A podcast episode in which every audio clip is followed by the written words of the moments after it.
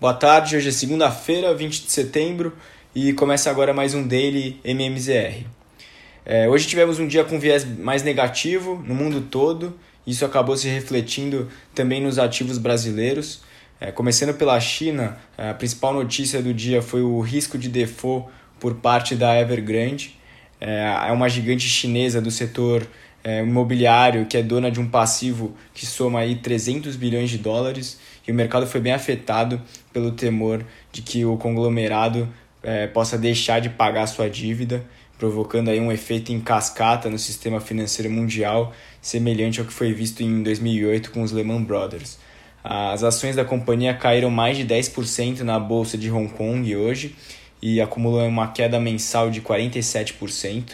A bolsa chinesa é, vai seguir fechada até amanhã é, por causa do feriado do Festival de Outono, mas as de Tóquio e Hong Kong funcionarão normalmente. E hoje a gente viu esse impacto já nas ações da companhia. É, apesar de toda essa instabilidade no curto prazo, é, é esperado que o governo chinês intervenha de maneira forte para que o problema não cause danos estruturais e isso, isso possa ser resolvido assim como foi feito já anteriormente com outras empresas é, que têm forte intervenção, aí, forte participação do governo chinês nas suas operações. Nos Estados Unidos, as bolsas acabaram sendo também impactadas por essa notícia.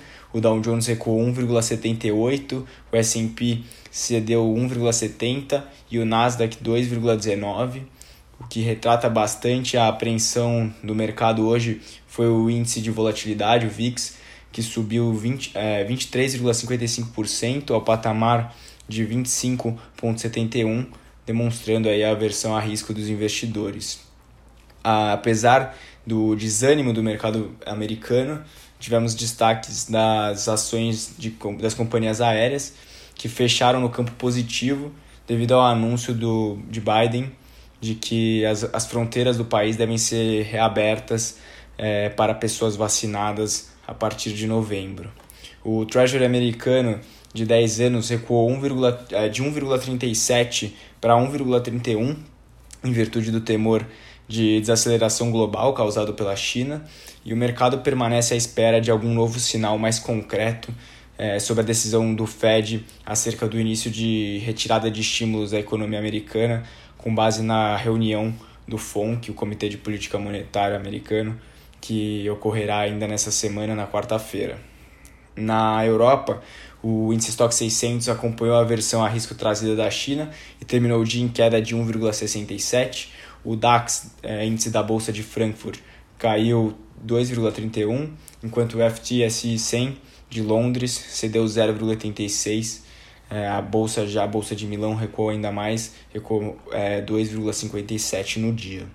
No Brasil também tivemos forte influência do mercado externo e ainda por cima alguns problemas internos que agravaram ainda mais a performance dos ativos.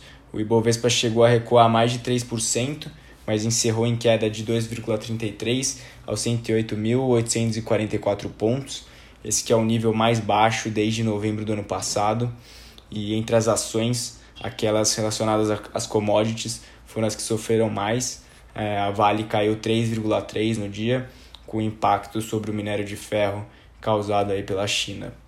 Na parte de juros, a curva brasileira iniciou o dia em alta, mas acabou fechando à medida que o Treasury americano é, também recuava.